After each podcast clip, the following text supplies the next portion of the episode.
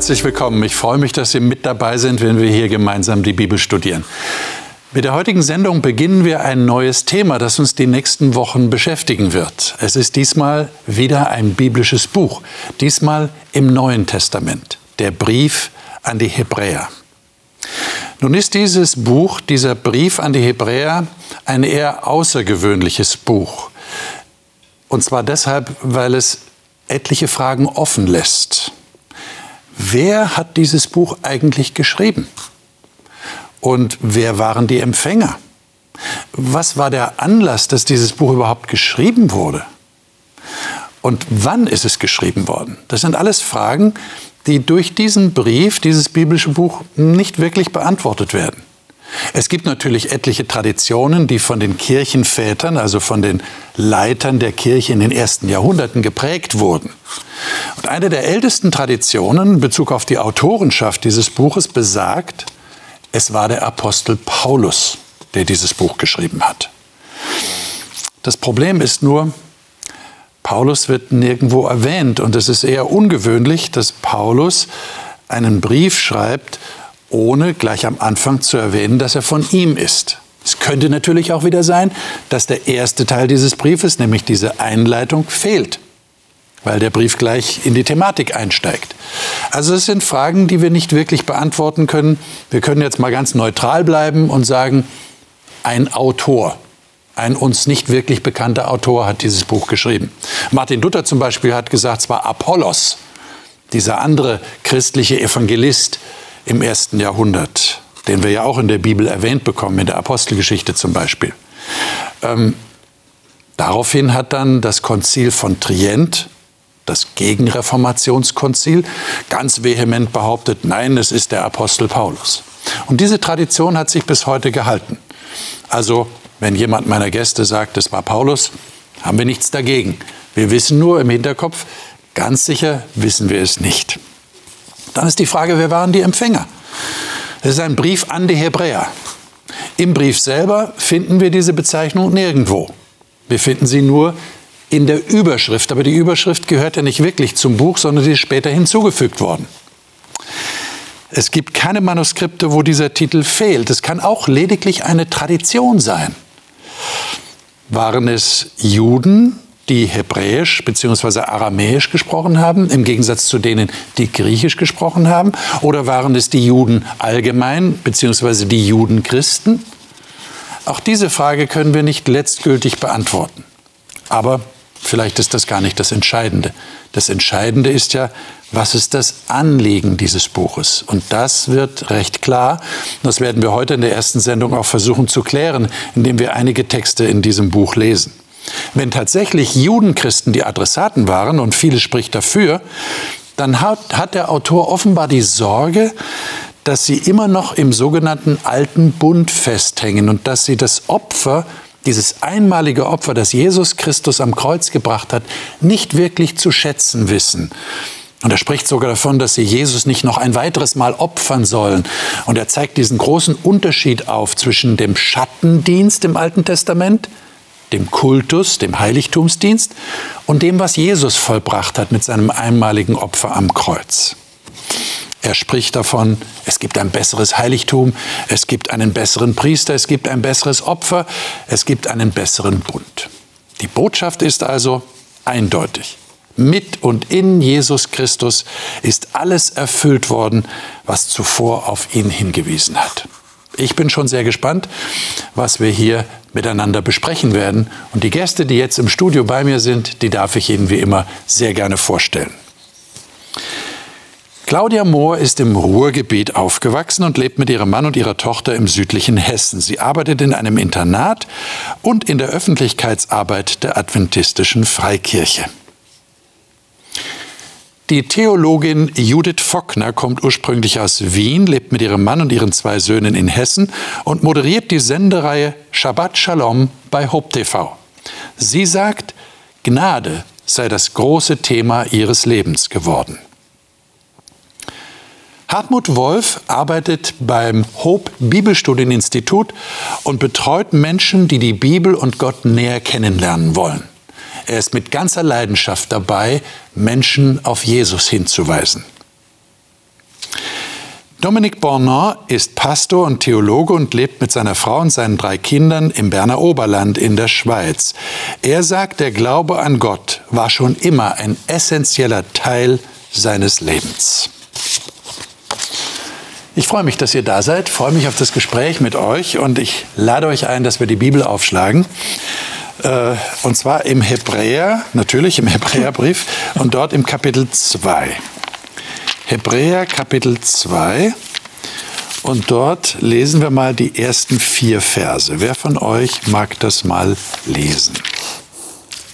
Ich kann lesen aus der Neues Leben Bibel. Aus der Neues Leben Bibel, bitte.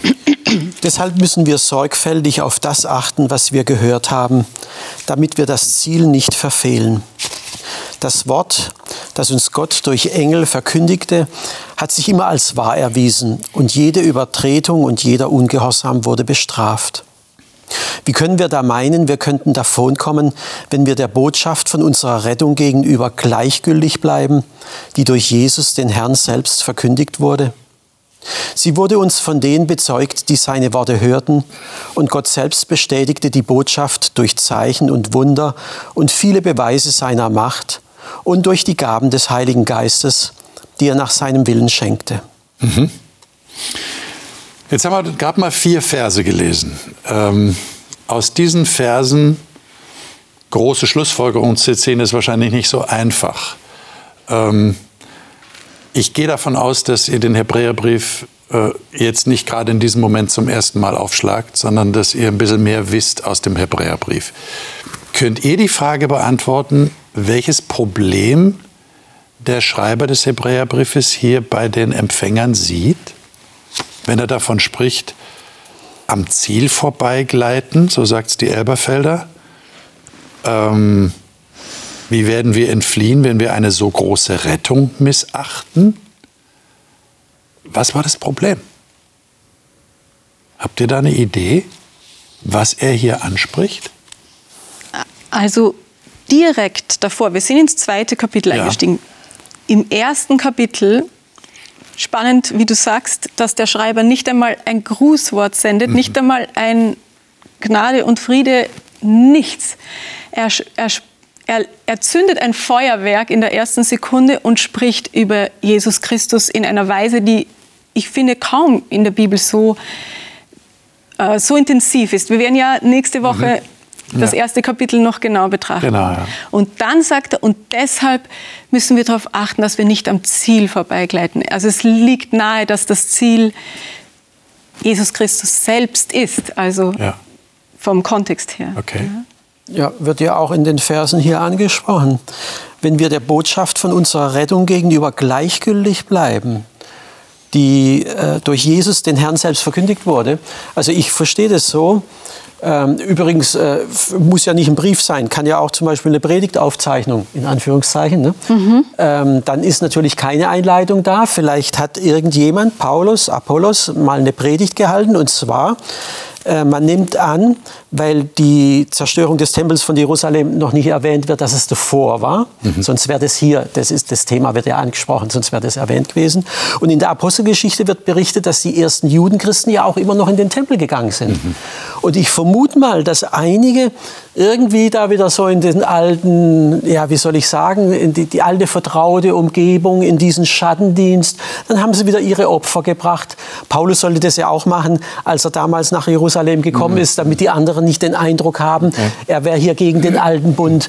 Und ich habe den Eindruck, dass es hier wahrscheinlich Judenchristen waren, deswegen Hebräer, die, die, diese, die, diese gute Nachricht, dass Jesus ausreicht, dass der Schattendienst vorüber ist. Okay äh, nicht so äh, oder vergessen haben irgendwie. Hm. Hm. Okay. Ich kann das bekräftigen. Ich meine, wir haben ähm, vom Inhalt her viele alttestamentliche Konzepte und deshalb gehen wir auch davon aus, dass die Empfängerschaft mit diesen Konzepten durchaus vertraut war. Was aber in diesen Versen auch interessant ist und auch im gesamten Hebräerbrief ist es oft, dass das Hören betont wird. Es wird gehört.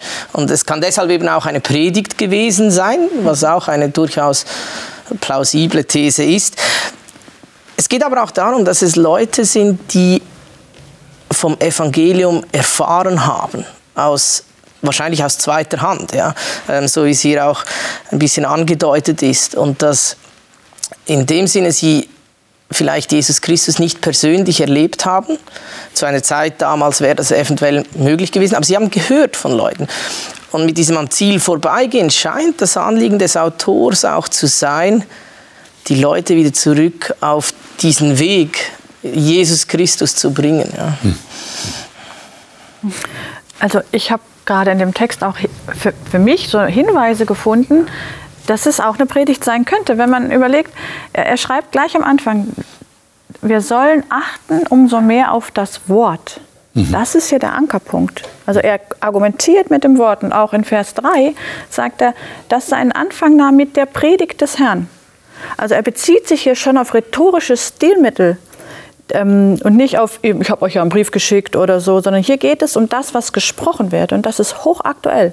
Also der Schreiber kämpft hier mit einer Aktualität. Das, was gesprochen wird, ist das Aktuellste, was gerade geschieht. Das ist wie Tageszeitung lesen, nur noch aktueller. Und ähm, der, der Schreiber ist hier brandaktuell. Er sagt, das Wort, die Predigt, das, was jetzt passiert, hier spielt die Musik und nicht in der Vergangenheit.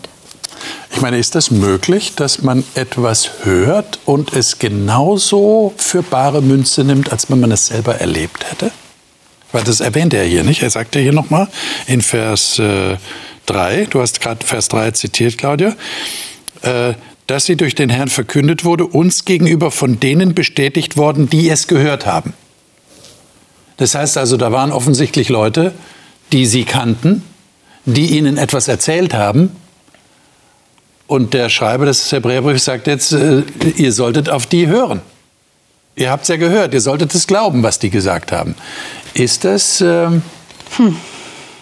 kann das genau, es ist einfach eine Frage, die ich stelle, kann das genauso gut sein, wie wenn ich es selber erlebt habe? Oder würdet ihr sagen, naja, also wenn ich es nur höre,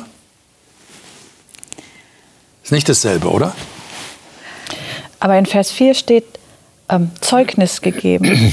Also ähm, ich habe nicht nur was gehört, okay. sondern die Leute haben ein Zeugnis gegeben. Das ist ein Bekenntnis. Ein Zeugnis ist ein Bekenntnis. Das heißt, ich stehe dahinter, ich sterbe dafür. Also ein mhm. Bekenntnis ist ja was, was mit der Identität desjenigen zu tun hat. Und ich glaube, wenn man irgendwas hört, ich höre auch Musik, das kann einem egal sein. Aber wenn mir jemand ein Zeugnis gibt, das ist ja auch ähm, vor Gericht dann so, oder ein Arbeitszeugnis, ein Führungszeugnis, das hat Gewicht. Das ist keine Alltagssprache. Ich meine, hier steht ja auch durch Zeichen und Wunder und mancherlei Machttaten. Ja, ja, also ich meine, wir stehen ja heute in der gleichen Situation, dass wir auf Zeugnis angewiesen ja. sind. Und ich meine, das hat ja Jesus schon auch damals bei Thomas gesagt. Du glaubst, weil du es jetzt gesehen hast. Glückselig ist der glaubt und nicht gesehen hat. Also ich meine, die Situation ist ja bei allen Generationen, die jetzt danach gekommen sind, nach den Aposteln, dass sie nur noch auf dieses Wort angewiesen waren. Und, äh, und so geht es uns heute auch. Ja, natürlich, klar, wir müssen heute prüfen, das ist gar keine Frage. Wir müssen da kritischer rangehen. Aber da werden wir sogar auch ermutigt, kritisch ranzugehen. Das haben schon die Zuhörer, wird in der Apostelgeschichte berichtet von den Bereern, dass sie kritisch geprüft haben, weil sie eben nicht Augenzeugen des ganzen Geschehens gewesen sind. Und so sehe ich das also auch heute. Äh, ich meine, letztendlich ist 98 Prozent der Informationen, die wir uns heute aufnehmen, indirekte Information. Ich war nicht in den USA, als da jetzt der Präsident gewählt worden ist. Ich war nicht in China, als diese Beschlüsse gefasst wurden. Also ich bin ja bei meinen ganzen Informationen auf Nachrichten. Das heißt, äh, ich muss prüfen, ob es zuverlässig ist. Und wenn die Wahrscheinlichkeit hoch ist, dann gehen wir heute auch. Und sofern ich die Möglichkeit habe, es zu überprüfen, ist ja genau. gut. Ja? Genau. Und wenn ich dann verlässliche Zeugen habe, oder Zeugnisse durch schriftliche Zeugnisse ja, durch ja, das Wort, genau. dann habe ich ja eine gute Möglichkeit. Jetzt äh, geht ja der, der Hebräer, wir wollen jetzt einen Überblick verschaffen und äh, wir müssen natürlich eine Auswahl treffen, klar. Hebräer 5, da sagt der, der Schreiber etwas sehr Interessantes, finde ich. Und da müssen wir näher drauf eingehen, weil das ist vielleicht äh, nicht so von vornherein klar, was er meint. Lesen wir mal die Verse 11, also Hebräer 5, Vers 11 bis Vers 3 in Kapitel 6. Wer von euch mag das mal lesen? Welche Versionen haben wir jetzt hier? Elberfelder. Du hast Elberfelder. Was hast du für eine? Ich habe die Zürcher. Du hast die Zürcher, klar. Schweizer hat die Zürcher. Luther. Du hast Luther. Wunderbar, sehr gute Mischung. Also wer mag lesen? Darüber hätten wir noch viel zu sagen. Aber es ist schwer, weil ihr so harthörig geworden seid. Und ihr, die ihr längst Lehrer sein solltet, habt es wieder nötig, dass man euch die Anfangsgründe der göttlichen Worte lehre und dass man euch Milch gebe und nicht feste Speise. Denn wem man noch Milch geben muss, der ist unerfahren mit dem Wort der Gerechtigkeit, denn er ist ein kleines Kind. Feste Speise aber ist für die Vollkommenen, die durch den Gebrauch geübte Sinne haben und Gutes und Böses unterscheiden können. Darum wollen wir jetzt lassen, was am Anfang über Christus zu lehren ist, und uns zum Vollkommenen wenden. Wir wollen nicht abermals den Grund legen mit der Umkehr von den toten Werken, mit dem Glauben an Gott, mit der Lehre vom Taufen, vom Händeauflegen, von der Auferstehung der Toten und vom ewigen Gericht. Das wollen wir tun, wenn Gott es zulässt. Hm. Äh, verstehe ich das richtig, dass hier laut äh, Kapitel 6, Vers 1 die Milch das Reden vom Anfang des Christus ist? Habt, habt ihr das verstanden? Was, was, was ist der Unterschied zwischen Milch und fester Speise? Worauf will er hinaus? Ich würde schon sagen, dass er in 6.1 die Milch und die feste Speise definiert. Definiert? Mhm. Ähm, wir haben noch in Vers 14, dass man die Übung, dass man sich trainieren kann, mhm. im Sinn Gutes und Böses zu unterscheiden, was ja auch ein sehr spannendes Konzept in der Bibel ist. Aber ich denke, in Vers 1 sagt er ja nachher auch, lass uns in dem Sinne die Milch hinter uns lassen, dieser Beginn oder dieser Anfang der Christuslehre, aber nachher übergehen auf die Vollkommenheit. Das heißt, es bleibt aus meiner Sicht, ich kann da auch korrigiert werden, aber bei Christus verortet. Also die feste Speise aus meiner Sicht, und das geht sehr gut mit dem Rest auch des, des Hebräerbriefs überein, ist eigentlich eine, eine fundierte Christologie, eine Lehre über Christus, ja, die wirklich in die Tiefe geht und nicht einfach bei den Doktrinen bleibt. Ja. Ich meine, er zählt ja nachher auch noch gewisse Glaubenspraktiken auf. Ich meine, das finde ich jetzt sehr interessant, was du sagst, denn, denn so, was ich so im Hinterkopf habe, was so die landläufige Meinung ist, habe ich den Eindruck zumindest, korrigiert mich. Milch für viele Christen ist, über Jesus zu reden. Und die feste Speise, das sind dann die weiteren Lehren, die wir in der Bibel finden und die natürlich auch wichtig sind. Aber die, die nur von Jesus erzählen, das sind ja die, die Milchbuben dann wäre der Hebräerbrief eine Milchpackung.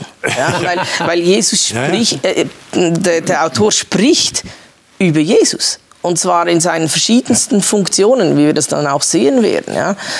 Ähm, aber ich denke, dass, dass, die Milch, also dass die Milch eher die Doktrine sind. Okay. Und währenddem nachher eigentlich eine, eine fundierte, ein fundiertes, tiefes Verständnis von Jesus Christus, das macht eigentlich das Christentum und der Glaube auch aus. Ja. Also ich habe mal ein Buch in die Hand gekriegt von einem Theologen, wo es um Jesus Christus als unser hohen Priester ging. Das ist ja überhaupt ein Thema, das also in der Christenheit jetzt gar nicht so geläufig ist. Und es war spannend gewesen, der Titel und auch das Titelcover. Da war ein Lamm, äh, ein hoher Priester und ein Löwe. Und das sind ja die drei Symbole für Jesus Christus, gestorben als Lamm, er dient als Hohenpriester im Himmel. Und als Löwe, der Löwe von Juda wird er wiederkommen, steht ja so in der Offenbarung drin. Und das, der Buchtitel hieß Between the Lamb and the Lion. Also zwischen dem Lamm und dem Löwe ist das, was Jesus jetzt macht. Zu der Zeit damals von den Christen, er ist ja noch nicht wiedergekommen. Und das andere ist Vergangenheit, das andere ist Zukunft. Die Frage ist, was macht denn Jesus jetzt? Und das ist das Hauptthema des Hebräerbriefs. Hm. Und was ist dann der Anfang des Christus? Du meinst, es sind die Doktrinen über Jesus. Naja, er definiert ja dann hier diese verschiedenen Lehren. Und zwar, wir müssen auch davon ausgehen, dass wenn das wirklich Judenchristen waren, dann waren die ja mit vielen Konzepten aus dem Alten Testament auch schon vertraut. Ja, natürlich. Ja, und da kommt dann Jesus schon auch als etwas Neues dazu. Aber dann diese ganze Christuszentriertheit aus dem Alten Testament mhm. auf den Menschen zu vermitteln. Ich glaube, das ist das, was okay. äh, vielleicht, das ist eine Annahme, ja. Judith, ich sehe schon zwei Ebenen in Bezug auf Mündigkeit im Glauben. Also einerseits glaube ich schon, dass der Schreiber des Hebräerbriefes eine Form, eine, eine Fähigkeit hat, Altes und Neues Testament zu verbinden, die einzigartig ist. Also da geht es schon auch um Erkenntnis, was ja auch kognitiv sein kann. Also zu erkennen, Jesus ist das, was wir immer da rituell äh, voll, vollzogen haben. So, das ist eine Erkenntnis, die ja auch mit meinem Denken zu tun hat. Aber Mündigkeit verbinde ich jetzt auch mit, einer persönlichen, mit einem persönlichen Kontakt. Also wenn ich jetzt sagen würde, wen, wen würde ich im Glauben als mündig bezeichnen, dann ist es für mich jemand, der sich nicht nur Dinge eben sagen lässt, sondern der selbst Erfahrung mit Gott gemacht hat.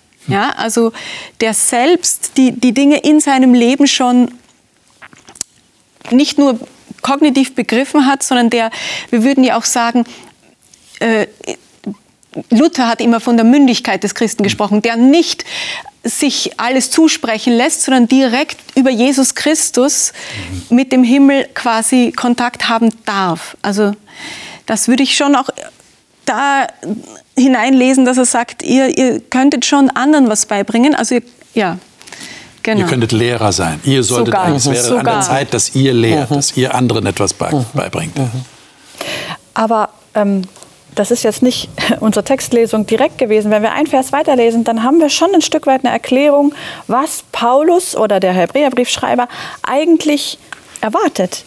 Und das finde ich jetzt spannend, deswegen lese ich es euch gleich noch mal weiter vor. Bitte. Er sagt, ähm, wir haben die himmlische Gabe und Anteil bekommen am Heiligen Geist und wir haben geschmeckt das gute Wort Gottes und die Kräfte der zukünftigen Welt. Mhm. Das ist ja ein total krasser Text. Also da wird jetzt für mich so ein Stück definiert, Worum geht es uns eigentlich? Nicht um die Lehre, wie du gesagt hast, Dominik, ähm, hier die Umkehr, der, äh, Umkehr von den toten Werken, Glaube an Gott, sondern nicht die Doktrin, sondern wie, es geht um die Menschen, die die Kräfte der zukünftigen Welt kennengelernt haben. Und das ist ein starke, starkes Stück. Ja. Wer von uns hat die Kräfte, der, der Heiligen Geist? Also da geht es um Lebendiges, nicht ja. um, um, um Lehre.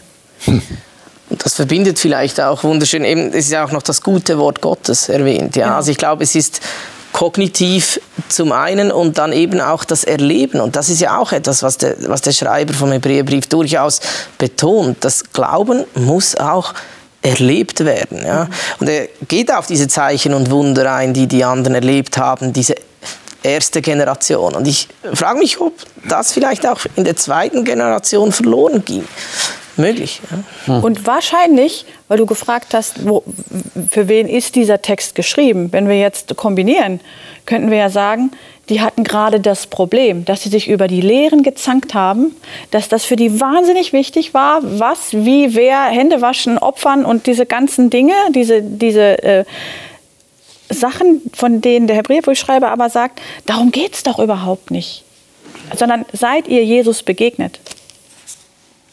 Mir fällt ja auf, dass in Vers 12 steht, ihr seid solche geworden, die Milch nötig haben. Oder mit anderen Worten, die, die immer noch Milch mhm. brauchen. Also die, die auf einem Level geblieben sind, äh, von dem sie sich eigentlich hätten schon verabschieden sollen. Vermutlich sogar zurückgefallen sind. Oder zurückgefallen sind. Ja. Und das ist ja jetzt eine spannende Frage. Wie, wie geht denn das? Wie kann ich denn, ich meine, wenn das stimmt, was du sagst, Claudia, vom Text her, ich habe das vom Himmel geschmeckt, die Kräfte des Himmels, wie kann ich denn da zurückfallen? Er sagt ja dann auch hier, es ist unmöglich, die einmal erleuchtet worden sind und geschmeckt haben und dann abgefallen sind, wieder zu erneuern zu Buße. Also das, äh, wie, wie verstehe ich das? Er sagt einerseits, ihr solltet jetzt feste Speise zu euch nehmen. Und dann sagt er auf der anderen Seite, wenn das wirklich mhm. der Fall ist, dass das das Schmecken der himmlischen Gaben ist, äh, das kann man ja gar nicht wiederholen. Wie, wie versteht ihr denn das? Da ist eine Spannung drin. Merkt ihr das? Ich glaube, da spielt auch das andere Motiv rein vom Hebräerbrief, dass es eben ein Glaubensweg ist. Ja? Und der Glaube ist etwas, was, sich, was wächst, was, wo Fortbewegung dringend nötig ist. Ja?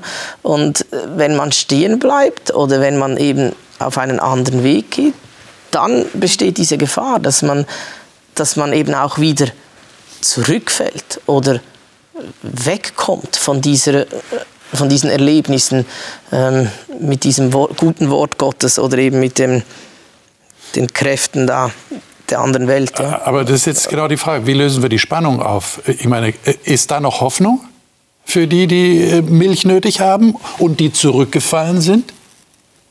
Der Hebräerbriefschreiber sagt nein. Und das ist krass. Und ich habe mir, deine Frage ist wirklich tiefgehend. Ich habe mir überlegt, warum. Ich kenne, ich habe einige Bekannte, mit denen ich studiert habe, die ich in der Gemeinde immer wieder getroffen habe, die sich jetzt entschieden haben, sie möchten nicht mehr glauben. Sie glauben nicht mehr. Und das beschäftigt mich wirklich. Leute, die, mit denen ich Jugendzeit verbracht habe, die sich jetzt anders entschieden haben. Und was passiert da in ihren Köpfen? Das war ja die Frage, die du gestellt hast. Und ich habe mir gedacht, das muss irgendwie auch mit der Interpretation deines Lebens zusammenhängen. Also jeder von uns, wenn er Christ geworden ist, hat ja Gott in irgendeiner Form gespürt, ist Jesus begegnet. Und wenn wir aber anfangen, diese Dinge, diese himmlischen Kräfte jetzt umzuinterpretieren, dann haben wir uns kognitiv entschieden, unserem Leben eine ganz andere Wendung zu geben. Das ist unsere Entscheidung. Ich glaube, wenn wir weiterhin anfangen, die Dinge, die Gott uns Gutes tut oder wo Gott uns begegnet, umzuinterpretieren, dann haben wir verloren. Das heißt, wenn ich die Dinge, die ich eigentlich gemeint habe, erlebt zu haben, ins Reich der Mythologie verbanne und sage, ja, oder das war rationell erkläre oder Schicksal. Oder, ja, genau. Das ist alles Schicksal. Aber wo ist jetzt, mhm. wo ist jetzt die Hoffnung? Du sagst aufgrund des Textes, mh, hm, kann man das noch mal zurückholen? Der Text sagt eigentlich, nee, geht nicht. Aber ist das endgültig? Ihr merkt schon, wir wollen, irgendwie, wir wollen irgendwie eine Hoffnung haben. Aber vielleicht müssen wir den Text einfach auch so nehmen, wie er steht. Ah, ja. Sagen, nee, es, es, geht dann nicht mehr, äh, wenn dieser Schritt getan die ist. Äh, die Predigt oder der Brief wäre nicht geschrieben worden, wenn der Schreiber nicht Hoffnung gehabt hätte. Dann hätte er es bleiben lassen, hätte er gesagt, okay, lassen wir die laufen. Okay. Aber ich, ich merke ja auch im ganzen Neuen Testament, das ist ja auch, wo Paulus an die Galater schreibt zum Beispiel, die sind wieder zurückgefallen in den alten Modus dass sie nicht mehr aus Glauben gelegt haben, sondern aus, indem sie das Gesetz wieder, sie sind wieder unter das Gesetz. Und das ist ja genau der Zustand von diesen Menschen hier. Er versucht sie ja, er sagt, ihr macht die Schattendienste, das ist ja ganz toll, aber wir haben jetzt was Besseres. Es geht ja immer wieder, er versucht sie aus diesem äh, wieder herauszuholen und dieser Rückfall ist für mich schon, das müssen Juden, Christen gewesen sein, die die Bedeutung von Jesus Christus als Messias, dass jetzt ein neuer Bund ist, nicht so verstanden haben. Und Paulus hat sich ständig gegen solche Leute, die da gekommen sind, auch wehren müssen. Die gekommen sind, hey, ihr, ihr, ihr Heidenchristen, ihr müsst euch jetzt beschneiden, bis es dann eine Diskussion in Jerusalem gegeben hat und dann ein, ein Beschluss. Das hat ja Jahre gedauert, bis, bis die christliche Gemeinde überhaupt da zurechtgefunden hat. Und ich glaube, der Hebräerbrief war unter Garantie da auch so ein, ein Inhalt, der noch mal ganz klargestellt hat, was ist das Alte, was ist das Neue. Ihr müsst euch jetzt entscheiden, ihr könnt nicht nur so tun, als würdet ihr, so wie Petrus, der sich dann wieder zurückgezogen also hat. Also du würdest sagen, da ist Hoffnung, weil es hängt an der persönlichen Entscheidung, die äh, jeder treffen genau, muss. Genau. Und für manche ist die Entscheidung tatsächlich gefallen, so wie du ausgeführt hast. Und dann ist es nur noch Vergangenheit, dann ist es nur noch Geschichte und es kann nicht mehr zurückgedreht werden. Jetzt ist ja die Frage, und die beantwortet der Hebräerbrief auch interessanterweise, können wir einander helfen in diesem Prozess? Hebräer Kapitel 10. Hebräer 10, 23 bis 25. Wer mag das mal lesen? Vielleicht hören wir mal die Zürcher. Lass uns festhalten am unverrückbaren Bekenntnis der Hoffnung, denn treu ist, der die Verheißung gab. Und lasst uns darauf bedacht sein, dass wir einander anspornen zur Liebe und zur guten Taten. Wir wollen die Versammlung der Gemeinde nicht verlassen, wie es bei einigen üblich geworden ist, sondern zueinander mit Zuspruch beistehen und dies umso mehr, als ihr den Tag nahen seht. Es gibt ja auch in Hebräer 3 diesen anderen Text, wo steht, wir sollen uns jeden Tag ermuntern, damit niemand von euch verhärtet wird durch Betrug mhm. der Sünde. Das ist jetzt so das Pendant zu diesem Text. Aber hier steht es ja positiv, lasst uns aufeinander Acht haben, um uns zur Liebe und zu guten Werken anzureizen, indem wir unsere Versammlungen nicht äh, versäumen wie, oder verlassen, wie Luther sagt. Wie geht denn das? Ich nehme an, ihr habt alle persönliche Erfahrungen in Kirchengemeinden, in Gemeinschaft von gläubigen Menschen. Äh, ihr könnt sicherlich aus eurer reichhaltigen Erfahrung jetzt berichten, wie ihr das macht, andere anzureizen zur Liebe und zu guten Werken. Und je praktischer ihr werdet, umso besser. Also meine Erfahrung ist persönlich, dass man sich selbst überschätzt, dass man glaubt, mehr zu wissen über den Mitgläubigen. Eigentlich immer. Also ähm, selbst Freundinnen, ähm, wenn, wenn man glaubt, beurteilen zu können, warum jemand eine Entscheidung trifft, warum jemand vielleicht nicht mehr zum Gottesdienst kommt oder Dinge tut, wo man als gläubiger Mensch denkt, ähm, diese Person sollte es besser wissen, was auch immer. Äh, ja, ich, ich, ich lerne, dass, es, dass, dass Zurückhaltung und Zuhören sehr, sehr wichtig sind, die Situation des anderen wirklich zu verstehen. Ähm, was sind wirklich die Gründe? Was sind die Enttäuschungen? Man kann, ja, man kann ja im Glauben eine Krise haben, weil man sich selber überschätzt oder weil man Gott unterschätzt. Oder, also es gibt ja sehr viele Anlässe. Es gibt, es gibt so un, unzählige Anlässe, warum man im, im Glauben eine Krise hat. Ja? Und das zuerst, zuerst zu verstehen, bevor man äh, redet, ist ja. ja, manchmal vielleicht hat man so das Gefühl, man, man schaltet einfach um. Nicht? Man, der, der, Schalter wird umgelegt und dann kommt er wieder und dann ist er wieder dabei. Aber es ist viel vielschichtiger. Es ist, ja. Man ja. muss zuhören lernen und, und erfahren, was bewegt den anderen. Okay, also das halten wir mal fest, das wäre schon ein Schritt anzureizen zur Liebe. Was gibt es noch? Nach eurer Erfahrung. Wenn ich den Eindruck habe, da fehlt's und ist vielleicht so, wie wir es gerade gelesen haben. Wir haben den Eindruck, da hat jemand geschmeckt und Jetzt schmeckt es ihm nicht mehr. Würde man ihn am liebsten schütteln. Ja. Und das gerade eben nicht. Ich glaube, es geht um eine grundsätzlich wertschätzende Haltung. Und das ist bei uns Christen manchmal, wie du sagst, ähm, schwer, wenn wir meinen, es mit Nichtgläubigen zu tun zu haben. Das ist eine gewisse Arroganz vielleicht auch, dass man sagt, wir wissen es ja besser und ähm, du hast es nicht kapiert. Und trotzdem, egal ob der Gegenüber jetzt nicht gläubig ist, sich entschieden hat, nicht mehr gläubig zu sein oder gläubig ist, wir sollten alle gleich behandeln mit einer grundsätzlichen Wertschätzung und nicht, weil du nicht mehr das denkst, was ich mal gedacht habe, möchte ich mit dir jetzt nichts mehr zu tun haben. Dann meinen wir ja, den auch noch zu bestrafen mit unserem Verhalten. Und äh, das ist für mich auch schwer, wenn ich gerade diesen Leuten begegne, die sich entschlossen haben, keine Christen mehr zu sein und mein Herz schmerzt und ich mir manchmal denke, ich könnte dich eigentlich schütteln, weil du das verraten hast, was wir beide mal miteinander ähm, geglaubt haben. Dann trotzdem wertschätzend zu sein. Das ist, fällt mir unglaublich schwer. Das ist eine große Herausforderung. Ja. Also eine Formulierung, die im Hebräerbrief auch vorkommt, ist müde geworden. Müde Hände und, und, und solche Formulierungen kommen da vor. Und äh, da muss man sich doch mal die Frage stellen, geht es mir nicht oft so genauso? Wir sind immer beim anderen, aber wenn ich merke, ich habe doch auch solche Phasen, wo ich müde werde, wo ich Ermutigung brauche. Allein das hilft mir doch eben, mich nicht über den anderen zu stellen, sondern zu sagen, hey, der hat genau die gleichen Probleme wie du. Jetzt, das ist doch wie bei einer Wanderung. Da macht mal der eine schlapp und der andere sagt, komm, gib mir deinen Rucksack. Und dann ist der andere dann, oh, ich habe zu wenig zu trinken, komm, kannst bei mir haben. Man, man, man hilft sich so, so gegenseitig an der Stelle. Ja, der Wanderung geht das ja noch recht gut. Mhm. Aber wie ist es in einer Kirchengemeinde? Werden wir mal ganz praktisch. Mhm. Äh, Gehe ich da zu dem anderen hin und sage, ähm, kommst du wieder mit? Also meine Erfahrung ist, dass, dass wir da eher zurückhaltend sind, weil wir uns auch nicht trauen, weil wir vielleicht dann auch äh, Angst haben, einen Fehler zu machen, weil der andere vielleicht komisch reagiert.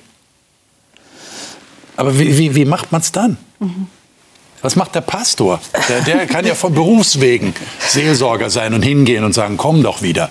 ich, ich, nehme also auch, auch, aus diesem Text heraus, dass ich eigentlich zuerst mal bei mir arbeiten muss. Er sagt, lasst uns hinzutreten mit aufrichtigem Herz. Okay. Habe ich das aufrichtige Herz? Äh, möchte ich das Richtige tun? Ja? Und nachher äh, mit der Fülle des Glaubens. Habe ich den Glauben? Und was ich sehe, ich meine, auch der Schreiber hat keine einfache Situation. Er macht genau das. Er versucht, diese Leute wieder mit auf den aus seiner Sicht richtigen Weg zu nehmen. Und wenn man den Hebräerbrief liest, dann merkt man, wie viel Zuversicht dieser Mensch hat, wie viel Glauben dieser Mensch hat. Da gibt es keine Alternative zu der Sichtweise, die er als biblisch versteht. Und ich meine, das ist jetzt nicht mal, dass er das den anderen überstülpt, sondern dass er mit dieser eigenen Zuversicht, mit dieser eigenen Verankerung in Jesus Christus, aus der heraus agiert er, aus der heraus behandelt er seine, seine Adressaten. Und was er eigentlich macht, ist, er, er vergleicht nicht ein schlechter Weg mit einem guten Weg, sondern er vergleicht einen Weg mit einem besseren. Er wertet nur das Bessere. Und ich glaube, wir sind oft auch in der Versuchung, dass wir Dinge negativ werden, mhm. Statt einfach nur eine, eine attraktive Alternative, die wir als exklusiv erleben, den Mitmenschen zu präsentieren. Mhm. Ob dann der Mitmensch darauf reagiert, ist eine eigene Geschichte. Ich meine, wo du das gerade erwähnt hast, äh, äh, dieses Wort Zuversicht, das ja tatsächlich im Hebräerbrief immer wieder vorkommt, äh, da fällt mir dieser Vers ein, den wir auch in Kapitel 10 haben, den haben wir jetzt noch nicht gelesen. Werft nun eure Zuversicht nicht weg. Ja, und das Wort, das da im Griechen steht, das heißt ja auch Mut und, und mhm. einfach so, so, im Sinne von Zuversicht. Ja. Ähm, ich frage mich dann, und ich frage jetzt euch, reicht das aus? Wie, wie ist da eure Erfahrung, wenn ich dem anderen sage, wirf, wirf es nicht weg? Äh, ist da eure Erfahrung, dass andere sich ermuntern lassen, um ein Wort hier im Hebräerbrief zu verwenden? Zu sagen, ja, du hast recht. Ich war dabei, das wegzuwerfen oder ich habe es schon weggeworfen, aber ich nehme es wieder, ich nehme den Rucksack jetzt wieder auf. Also Reicht du hattest das? ganz praktisch gefragt. Also ich erlebe das äh, in, in Gemeinden, in denen ich gewesen bin. Du kannst nicht zu jemandem einfach hingehen solange du keine Beziehung hast. Hm. Da, da, muss vorher was aufgebaut worden sein. Und aus dieser Beziehung heraus, da kann man mutmachende Worte sprechen. Aber wenn du so offiziell nur so, äh, ich sage jetzt mal, du bemerkst da irgendein Problem, mit dem hast du aber schon ein ganzes Jahr nicht gesprochen und dann gehst hin, der denkt, was will denn der? Also, da ist ja schon Misstrauen. Warum kommt denn der überhaupt? Ja? Weil, weil da, da, ist, da, da ist keine Fundament, keine Beziehung. Und deswegen, ich, ich denke, äh, diese Ermutigung muss aus einer wertschätzenden Beziehung heraus, die schon vorher da gewesen ist. Das, das gehört in eine christliche Gemeinschaft einfach mit. Meine, je größer eine Kirchengemeinde ist, umso schwieriger ist es, so ist überhaupt es. solche Beziehungen so aufzubauen. Es, ja. Dann muss man wieder kleinere Gruppen haben, wo wieder die, die, die wenige sich gut kennen. Und wir kennen wahrscheinlich alle Beispiele, nehme ich mal an, gerade aus dem freikirchlichen Bereich, wo Leute ohne die Beziehung versucht haben, Exakt. irgendwas zu erreichen. Exakt. Und das geht ja. eigentlich immer schief. Ja, ja, ja. ja, das ist nicht einfach. Und es kommt auch ein Stück darauf an, in welcher Phase ist der Gegenüber gerade. Also meine Erfahrung ist, dass wenn mein Gegenüber in der zweifelnden Phase ist, sollte das, was ich erlebt habe, wirklich mit Jesus zu tun haben, dass er dann noch leichter zu erreichen ist, als wenn der schon abgeschlossen hat mit seiner Interpretation und sagt, vorbei, ich komme nur noch zum Potluck oder zum gemeinsamen Essen oder wenn man mich einlädt zu Weihnachten, dann, dann erreiche ich diese Leute nicht mehr, auch in meiner Verwandtschaft nicht mehr. Die haben, das ist Punkt, das ist ein Punkt. Aber wenn da noch drei Punkte stehen, dann kann ich einhaken und mein Zeugnis geben. Mhm. Wir sollen einander anspornen zur Liebe und zu guten Taten. Das ist eigentlich das Ziel, oder? Wie mache ich das? Genau so. Sag ich, du solltest mal wieder ein gutes Werk tun? Oder wie geht das? Aber durch Liebe und durch mhm. gute Taten am Mitmenschen. Niemand wird nicht das gerne heißt, dass geliebt. ich selber aktiv werde. Ja, natürlich. Wenn das das Ziel ist, dann ist ja das auch eigentlich die, die Handlungsweisung für mich selber als Christ. Und dann, ich meine, niemand mag nicht geliebt werden. Niemand mag nicht gute Taten erleben. Ja, und in einem engen Kontakt kommt ein, du, du fehlst uns, wir vermissen dich, kommt ja viel ehrlicher, weil wir kennen ja die Person. Und äh, also jetzt in einer großen Kirchengemeinde zu jemandem, zu dem ich eigentlich noch nie wirklich hingegangen bin, zu sagen, wir vermissen dich, ähm, der kann mir das ja gar nicht glauben. Er weiß ja gar nicht, ob ich ihn wertschätze oder nicht. Deswegen, ich gebe äh, dir Hartmut voll recht, dass kleine Kreise dieses Potenzial haben, die, diese Liebe äh, echt, zu, echt zu leben und zu sagen, wir vermissen dich. Und dann gilt das, auch wenn zu mir jemand sagen würde, wir vermissen dich. Und also, kann man auch viel mehr Anteil nehmen, oder? An, an dem, was ja. den anderen bewegt. Ja. dann ist vielleicht auch die Vertrauensbasis viel stärker da, sich vielleicht auch zu öffnen und ja. zu sagen, mir geht es gerade nicht gut.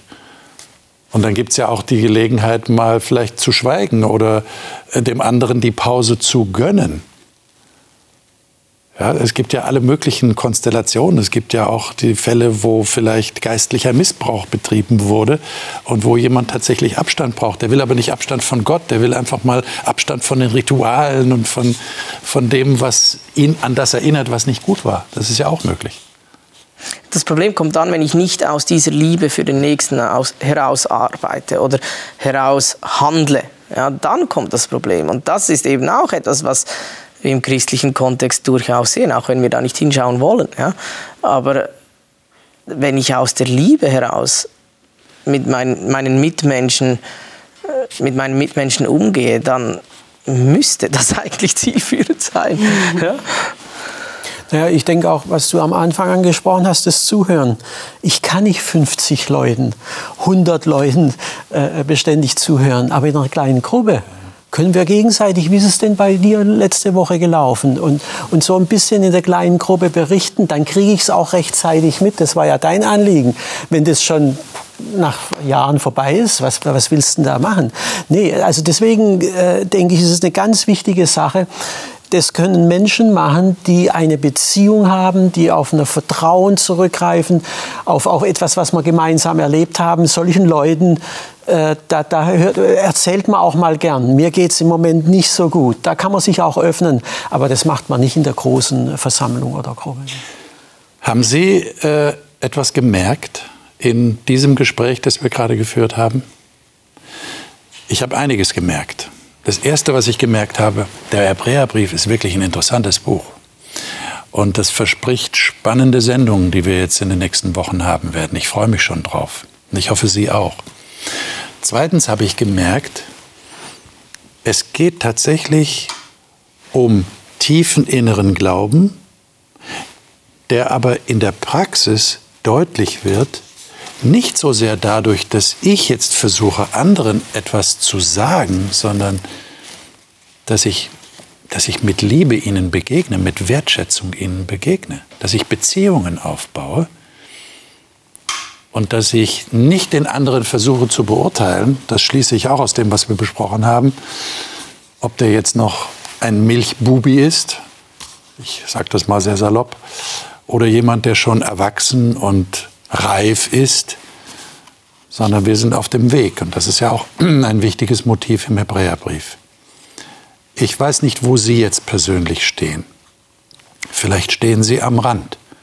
Vielleicht gehören Sie zu denen, die mal etwas geschmeckt haben, aber den Geschmack verloren haben, wie bei einer Corona-Infektion. Und ich wünsche Ihnen, dass dieser Geschmack wiederkommt und dass sie, dass sie Menschen haben in ihrer Nähe, an die sie sich erinnern und die ihnen Vorbild sein können und die ihnen mit Wertschätzung begegnen und mit Liebe. Denn darum geht's ja.